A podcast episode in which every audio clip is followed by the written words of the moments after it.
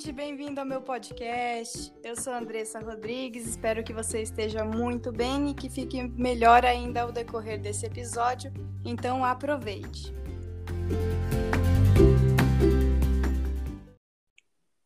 E hoje eu estou com a minha amiga maravilhosa, Tainá, seja hum. muito bem-vinda! Obrigada, Dre! Obrigada, amiga, aí, por me chamar. Imagina, tamo junto, um prazer você estar tá aqui. Obrigada, o prazer é meu, com certeza. Como que você tá essa semana? Como é que tá esse comecinho de 2021? Então, estamos aí, né, na expectativa para esse ano. Tem sido bastante desafiador, mas é, eu creio que esse ano de 2021 vai ser um ano muito especial. Afinal, a gente está começando, na realidade, uma década agora, né? Não foi no ano passado. E eu tenho grandes expectativas para esse ano. Exato, eu acho que marca muito é, para esse começo de ano, depois de um famigerado 2020.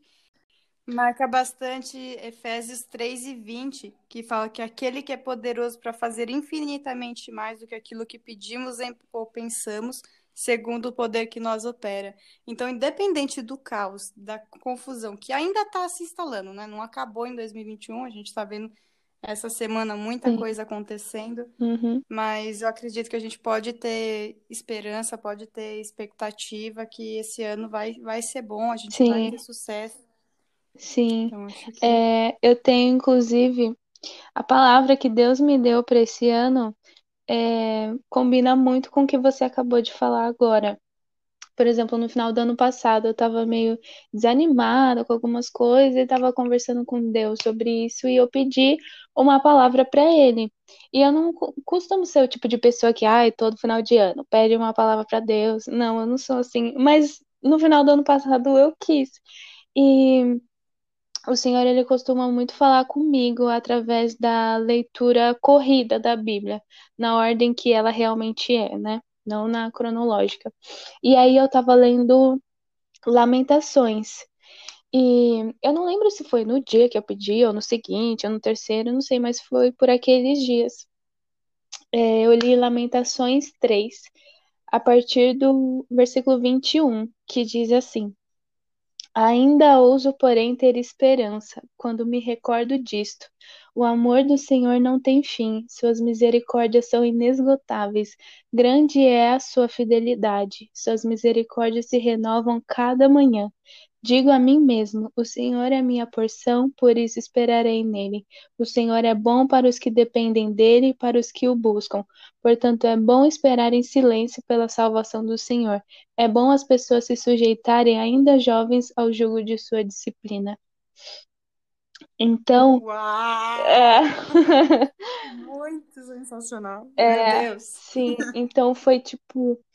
É, foi uma palavra assim que Deus me deu que foi muito claro assim para o meu coração, sabe? O, o Senhor é bom para os que dependem dele, para os que o buscam. Isso é um fato, sabe? Se a gente buscar o Senhor, se a gente continuar dependendo dele, não olhando para as circunstâncias, o Senhor será bom para nós.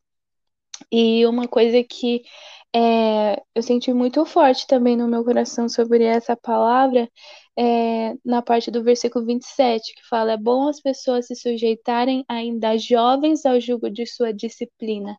Então, o que eu acredito que o Senhor quer dizer com essa palavra, que Ele está treinando as nossas mãos para usar arcos de bronze, como tem uma outra passagem que eu não sei qual que é o endereço dela na. Bíblia, mas fala disso, sabe? Do Senhor ele treinar as nossas mãos para a guerra, do Senhor nos treinar. Então é importante a gente ser disciplinado, é importante a gente realmente enfrentar é, as dificuldades da, da vida com esperança, sabe? Realmente sujeitando a nossa alma a palavra de Deus, falando, tipo, alma, fica quieta, espere em Deus, porque a palavra dele diz que ele é bom e que se eu depender dele, se eu buscar, ele vai ser bom. Enfim, que o Senhor ele é fiel aqui diz: grande a sua fidelidade, suas misericórdias são inesgotáveis, elas se renovam a cada manhã. Então é nisso que a gente tem que se apegar, a gente tem que firmemente, assim. E eu tenho vivido já essa palavra, né, no começo desse 2021, de realmente sujeitar a minha alma à palavra do Senhor sabe? Às vezes a nossa alma ela quer gritar, ela quer falar mais alto, ai, focar naquilo que a gente não tem, enfim, tantas coisas e pressões da sociedade e de todo lado, sabe? A gente costuma sempre focar nas coisas que a gente não tem, mas é, a gente deve, na verdade, se sujeitar à palavra do Senhor, a gente deve não ter medo, a gente deve não se preocupar com nada, que é isso que Jesus pede pra gente, e é sempre pensando nisso, colocando a palavra do Senhor em primeiro lugar e se sujeitando todos os dias, todo momento na sua mente, lembrando a palavra do Senhor. Sim, eu acho que em relação a essa parte da mente tem muita relação com, com aquela passagem de é, ser transformados pela renovação Sim, da nossa mente. Sim, exatamente, Porque... metanoia, né?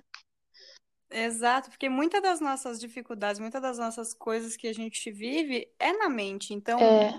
porque pensamentos ruins vêm todos os dias, mas a gente tem capacidade de mudar o pensamento, é verdade. de vir alguma coisa. Não, pera, o que, que eu tô pensando nisso? Vamos, vamos mudar, vamos ter outro foco. Sim. Muito bom. Exatamente. é muito importante a gente prestar atenção também é, naquela passagem que diz, né, que aquilo que a gente plantar, a gente vai colher. E o que, que a gente tem plantado na nossa mente, né? É Exato. aquilo que a gente acho... é aquilo que a gente vai colher, sabe? Se a gente e... tem pensamentos negativos, mano, vai ser daquele jeito, sabe? E mais do que um ano de plantio, 2020 foi totalmente isso, né? Eu acho que é, a gente tá, tá plantando, a gente foi tempo de quem quis aprofundar para estudar, de aproveitar é.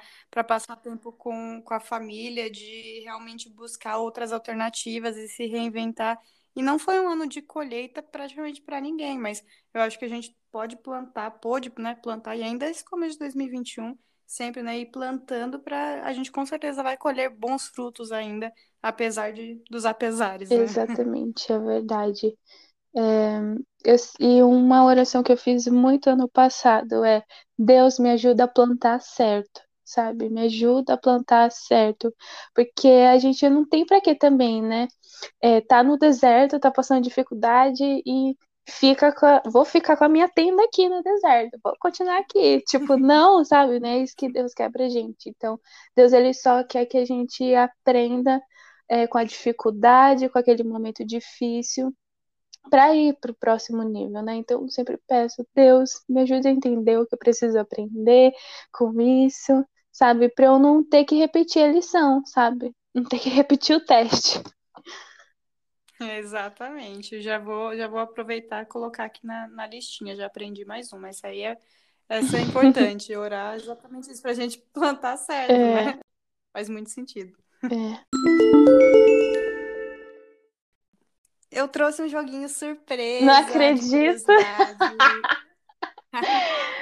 Você topa? Desafio Eu topo, vai. Assim. É agora. Rapidinho, a primeira colherzona de chá, né? Só pra aquecer. uh. que tá em João 3 e 16. Porque Deus amou o mundo de tal maneira que entregou o seu Filho unigênito para que todo aquele que nele crê não pereça, mas tenha vida eterna. Moisés, Ai, Moisés, aquele que abriu o mar, hum. nasceu e foi colocado no, no cestinho. no cestinho. Viveu quantos anos? Nossa, essa daí. Alternativas. Ah, tá. Alternativas. Alternativa A, 70 hum. anos. Alternativa B, 120 hum. anos. Alternativa C, 180 anos. Eu acho que. É. 180. Lá, lá, lá, lá, lá, lá, lá, lá. Quase. Alternativa B, 120. Ah. 120. Mas essa acho que nem se pegar o papo não, não tipo, é, tipo. A, a Bíblia levou, em média, quanto tempo para ser escrita? Alternativa A, 1.600 anos. B, 2.800 anos. C, 3.500 anos. Foi 1.600? Boa! Isso aí, 1.600 anos. Caraca! E em, por 1.600 anos a gente tem um livro que faz sentido, que, que tem aplicação para os nossos Até dias eu tô de surpresa. hoje. Sim. ai, ai. Para fechar o joguinho, para fechar Oh, o podcast, quem era a mãe de Samuel? Vai ter alternativas ou não? Não, né? Essa aí tá fácil. Era a Ana. Aê! Uhul! E que, qual, como que era o nome da... Da rival? Como que era o nome da Penina. Penina. É uma das histórias que eu mais Deixa eu ver, amo. eu ver. Ih, vou ter que pagar açaí depois dessa, hein? Você vai acertar. Zuka, obrigada por participar. Foi maravilhoso. Gostei demais do nosso bate-papo. Ah, eu Muito que bom. agradeço, Dre. Muito obrigada pelo convite, por esse tempo aqui com você. Que essa mensagem possa chegar a bastante pessoas e que tenha sido bom para você também que está ouvindo.